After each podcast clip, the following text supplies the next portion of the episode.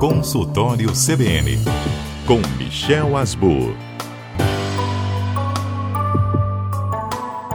Próximo dia 12 é o dia de prevenção às doenças né, dos rins. Dr. Michel, um especialista nisso, está aqui conosco mais um ano para a gente alertar. Por que, que a gente precisa de saber, de entender para se prevenir, não é isso, Michel? Dia Mundial do Rim. Isso já é comemorado desde 2007, 2006.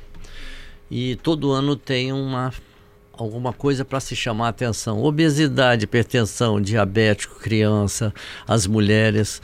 Ano retrasado ou ano passado, não me recordo se o Dia, dia Internacional da Mulher coincidiu com o Dia Mundial do Rim.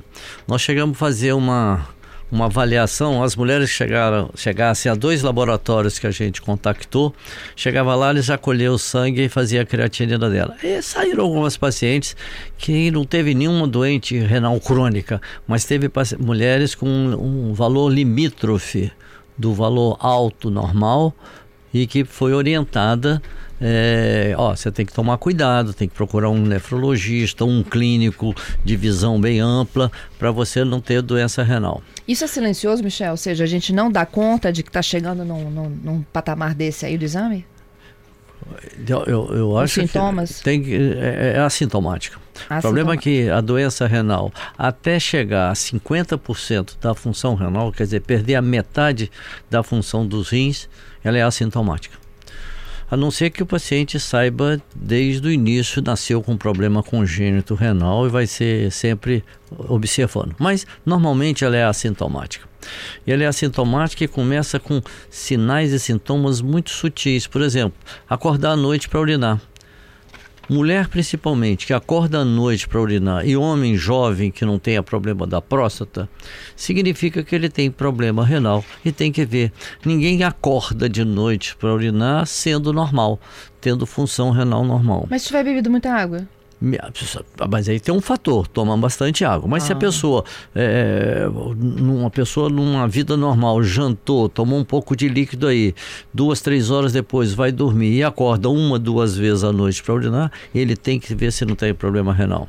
E ele acorda para urinar de madrugada, se ele acendeu a luz, viu que a urina deles fez espuma. Então tem dois fatores: acordar à noite para urinar e a urina fazendo espuma, tem que procurar uma orientação médica com absoluta certeza tem comprometimento renal. Então, o exame simples de urina, se tem espuma, é comprometimento renal. Se ele é sempre da mesma tonalidade de manhã quando acorda, que não tomou líquido à noite, ele está clarinho como se ele tivesse tomado um litro d'água, também a falta da concentração, da de concentrar a urina, essa também é uma doença renal. Então, o que, que eu tenho? Não sinto nada, só minha urina que é clara sempre a densidade urinária dele é, é, baixa de manhã cedo e nós temos que pensar em processo renal. Então, a doença renal é silenciosa, é traiçoeira, ela é progressiva, isso tem que ficar bem claro. Raras são as doenças que têm comprometimento renal que regride a normalidade. São raríssimas, raríssimas, raríssimas. São as exceções. Então, quem teve a sua creatinina aumentada, ser uma causa aparente e sendo a evolução de uma doença renal, essa doença renal é progressiva e dependendo da etiologia ele vai virar um renal crônico, chegando às vezes a precisar de, de, de, de terapia renal substitutiva, fazer um tipo de diálise. Por exemplo, ela é tão progressiva e é sempre assim que é monótona. Ela começa como eu falei, acordar de noite para urinar, começa a ficar um pouquinho cansado, vai ficando anemiado, tudo isso em função de perdas de função das funções renais, que são várias, muitas. Tem a função de formar urina, excretar e eliminar substâncias tóxicas do, do organismo, e é um órgão endócrino também que produz hormônios para corrigir anemia, para corrigir depositar cálcio no osso, para manter a pressão normal. Então, isso tudo é tem que ser avaliado tem que ser avaliado. É, essa é a, a, monotonia da evolução, mas tem umas que evoluem muito rapidamente. Tem uma doença chamada glomerulonefrite, rapidamente progressiva. O rim, com todas as coisas que a gente faz para salvar esse rim, ele pode acabar em seis meses. E quem nasce com problema congênito, rins policísticos, pode ter essa evolução de perder a função renal, aquele outro perdeu em seis meses, e esse vai eh, perder o rim com 50 anos, a evolução de 50 anos. Rim dói, Michel? Dói em determinadas condições. Se ele ficou com uma pressão dentro da cápsula, dói. Por exemplo, um cálculo renal que está querendo migrar e a força que a urina que vem atrás empurra esse cálculo, distende a cápsula e dói. Ele, as doenças renais são assintomáticas. Um tumor no rim pode não sentir absolutamente nada e invadir no rim até que distende a cápsula. Distendeu a cápsula do rim, vai ter dor. Então, isso é muito que nós não temos dor como manifestação clínica frequente de doença renal. Aquela dor lombar que de vez em quando a gente é. sente, fala assim, eu acho que é rim. É. Isso é rim mesmo é. ou é uma tentativa nossa aqui? Quando alguém fala, eu falo assim, se a senhora achou, entrega que não é da senhora, que isso não é rim não. Isso é doença osteomuscular. É a coluna lombar, é uma contratura do músculo, é abaixou de mau jeito para apanhar uma coisa no chão, é, é, trepou numa escadinha para apanhar um, alguma coisa em cima e pulou dessa escadinha e deu um impacto na hora que bate no chão. Se pessoa idosa faz isso, tem o risco de ter fratura de coluna, de, de, de vértebra. Então tem que ter muito cuidado. O que, que a gente pensa? Outra coisa que é importante, que com o passar da idade, e nós estamos vivendo mais tempo, o rim vai perdendo a função. Então, a partir dos 60 a 70 anos, a cada década se perde 10 mililitros por minuto de função renal. Então, se era 80 com 70 anos. Quando fez os 80, não é mais a função renal perdeu 10. Então era 70%, veio para 60. E a cada década vai perdendo, independente de agressão, de medicamento, de qualquer coisa. É a involução do rim. Então a gente tem que ter cuidado. Não é obrigatoriamente que o paciente vai perder a ponto de, de, de, de precisar de terapia mas ele vai precisar ter cuidados.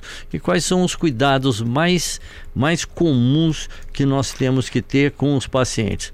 Tem que manter uma boa forma física. Esse paciente tem que ter uma atividade física de mexer com, com o corpo, andar, nadar, é, caminhar andar de bicicleta, fazer alguma, alguma atividade física aeróbica para poder consumir energia, para poder estimular a produção de músculo, etc. Então isso é fundamental e ter uma dieta saudável. Nós temos nas nossas alimentações, nós temos dois tipos de proteína, a proteína animal e a proteína vegetal. vegetal. A proteína animal sempre pode aumentar a ureia, porque o produto final do metabolismo da proteína animal, por exemplo, comeu aquele churrasco, o produto final disso é a ureia. Quem quer ver a ureia dele aumentar, chega num domingo, enche a cara de churrasco, come todas as picanhas, é, linguiça, é, é, pedacinho de frango, tudo aquilo, e no dia seguinte dosa a ureia. O rim dele é normal, mas essa sobrecarga é ruim. E por que, que essa ureia é ruim? Porque a ureia não é tóxica. No passado, a ureia era injetada na veia como diurético. E hoje a ureia que aumenta no sangue é produto do metabolismo da proteína da proteína que a gente mastiga do churrasco, a ureia que é excretada, nós temos chamado metabolismo intermediário das proteínas, que forma composto chamado guanidil succínico. Esses são tóxicos. Ok, mas comer o churrasco no domingo, foi testar o exame na segunda, pode dar errado por conta do churrasco? Pode dar aumentado por causa do churrasco e daí três, quatro dias está normal, se ele, ele, previamente era normal. Ele excretou a quantidade, que é produto final desse composto que eu falei, guanidil succínico. Uhum. Controle da glicose. A diabetes empurra a lesão renal todo 40%, 50% dos diabéticos, principalmente o tipo 2, esse que aparece com a idade, etc., obeso, esse leva à lesão renal em mais da metade do por cento dos casos. Isso é tanta verdade que nos Estados Unidos, a população que faz terapia renal substitutiva nos Estados Unidos, faz hemodiálise, faz diálise peritoneal, é diabética. É a, melhor, a maior causa de, de diálise nos Estados Unidos é que paciente diabético. A terceira coisa é verificação da pressão arterial. A pressão arterial tem que ser normal. E se perde proteína, mais normal ela tem que estar. E hoje não existe pressão arterial sem controle. Basta que tenha uma orientação correta e usar o antihipertensivo indicado para cada tipo de alteração da pressão arterial. E o que não falta é medicamento para isso, com muito mais facilidade que no passado. Porque hoje se toma remédio de pressão arterial uma ou duas vezes por dia. Ao contrário que no passado a gente tinha que tomar remédio de seis em seis horas e a aderência ao tratamento era muito difícil. Cuidado com líquido. Não deixar de tomar líquido e nem tomar líquido em excesso. Então, paciente... quanto que é esse excesso? Pois é, excesso é quando o paciente tem alguma doença renal que o excesso que ele bebe, ele vai eh, não vai conseguir eliminar. Então ele começa a ficar inchado. Então, duas formas de ver isso. Examinar no final do dia se a canela dele está inchada, aperta com o dedo em cima da canela e vai ver um buraquinho que fica e volta ao normal depois. Diz, que está inchado. Ou a coisa mais matemática para saber se está inchado, a pessoa ganha mais de 300 gramas em 24 horas. Pesou hoje e amanhã ele pesa no mesmo horário, com o mesmo tipo de roupa, depois de ter evacuado e de ter urinado. E, a pressão, e a, o peso dele aumentou 300 gramas. Ele está tá inchado. O rim dele não está funcionando 100%. Então tem que ver por que isso. Então, um aumento de peso. É, Tabagismo... Mas tem uma, é, uma quantidade mínima assim de ingestão de água por dia? Não. Dizem que é de 2 litros no por mínimo. Exemplo, no, vocês que ficam aqui dentro dessa sala refrigerada o dia inteiro, vocês têm que tomar mais líquido, porque vocês estão. O, a, o ar refrigerado está evaporando a, a, a, a, perspiração de vocês. Então vocês têm que tomar mais água. Por isso que eu vejo todo mundo aqui tem um copinho d'água por perto, um, um canetão. Uma garrafinha. Hoje aqui, acho que um está sem o nosso amigo ali está sem água. Então, tem que tomar água porque faz bem para a saúde. Ah, mas eu fico eu, eu fico inchado quando tomo líquido. Tem que ver o que, que é, porque normalmente o que você ingere você fica só com o que precisa e o rim bota para fora o resto. O rim é, um, é, uma usina sensacional. Esses chás que prometem desinchar? Esses chás que prometem desinchar só prometem, mas não cumprem. É mesmo? A gente está pagando caro por isso. Nós estamos pagando caro por isso. Eu, eu, nada fora da normalidade funciona bem. Nós temos que ter bom senso. Nós temos que ver o seguinte: essas coisas que prometem é, é, é, a felicidade, isso se for, se prometesse e cumprisse, o americano já tinha vindo aqui, industrializado isso e vendia a gente como material importado. Ó, oh, você vai aos Estados Unidos, traz esse chá para mim que tem lá na, numa, numa loja lá qualquer daquelas de supermercado. Então, não, não, não tem almoço de graça e nem tem milagre tão frequente assim. Uhum. Tabagismo, então, isso tem que ser abolido. Não se passa nem perto do cigarro. Não presta para nada cuidado com o medicamento que toma. A comadre fala assim: oh, você, tá com, você acordou com dor nas costas, deve ser rim, mas toma esse remedinho aqui fica bom. É um anti-inflamatório. O anti-inflamatório é um inferno, é uma desgraça para, para, para o rim, porque ele atrapalha a circulação dentro do rim. Ele faz que substâncias que mantêm uma boa perfusão no rim ele altera essa boa perfusão e o rim é pouco perfundido e ele não sabe ficar bem per, mal perfundido. Tenho já perguntas aqui dos nossos ouvintes. A Isabel, ela diz que tem cistites repetitivas. Já faço acompanhamento, mas pode ser um mau funcionamento do rim? Pode. Enquanto a infecção estiver lá embaixo, pode. E se não toma remédio para tratar cistite que seja tóxica para o rim, aí você pode ter cistite incomodativa, é, atrapalha. Não é fácil, às vezes, tratar dependendo da causa. Às vezes tem uma cistite que a gente pensa que é infecciosa, mas é uma cistite intersticial, que essa é mais difícil de resolver o problema também.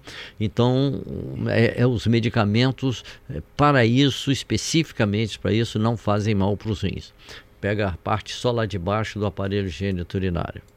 E nós temos que, periodicamente, além disso tudo que eu falei, medir a função renal. Vamos fazer, por exemplo, Dia Mundial do Rim. Dosar creatinina no Dia Mundial Ah, esqueci, não pude, estava trabalhando. No dia do seu aniversário. Passa no dia do aniversário e lá dose, eu quero vir dosar a creatinina. Não precisa de pedido de médico nem nada. Se der alterado, tem um valor normal embaixo. Quando está muito alterado, o laboratório tem uma a programação que já diz quantos por cento de rim está funcionando. Então não tem desculpa para não ter uma boa saúde renal. Se é diabético, o controle tem que ser mais intensivo, mais cuidadoso possível paciente que tem diabetes com função renal perdendo proteína tem que baixar a pressão a mais baixa. Doutor Michel faz um tira dúvidas sobre o que é bom, o que é ruim. E eu tenho aqui perguntas que chegam. Uma delas é do Jefferson. Tomar café amargo faz mal para o rim? Negativo. Café não faz mal para o rim. O café, o que acontece é que ele é constituído de várias substâncias e uma das substâncias é a cafeína. Se tomar cafeína, café com cafeína à noite, pode ter insônia. Uhum. A Vilma, um rim que teve nefrite aguda em 1985, ficou bom? Ficou curado? Depende da causa desse nefrite aguda. Normalmente, as doenças agudas que a pessoa urinou sangue, ficou inchada, é, pode ter ficado com falta de ar, porque é, toma líquido e não urinava, quer dizer, ficou positivo o peso dela, ele, ela recupera. A maneira simples de saber se ficou bom, sem, sem nenhuma sequela, um exame simples de urina mostrou que não está perdendo proteína. Lá no exame do urina a proteinúria, três cruzes, tem lesão, ficou lesão renal. É, hematúria em mulher fora do período menstrual, vem lá, hemácias incontáveis, ficou com lesão renal.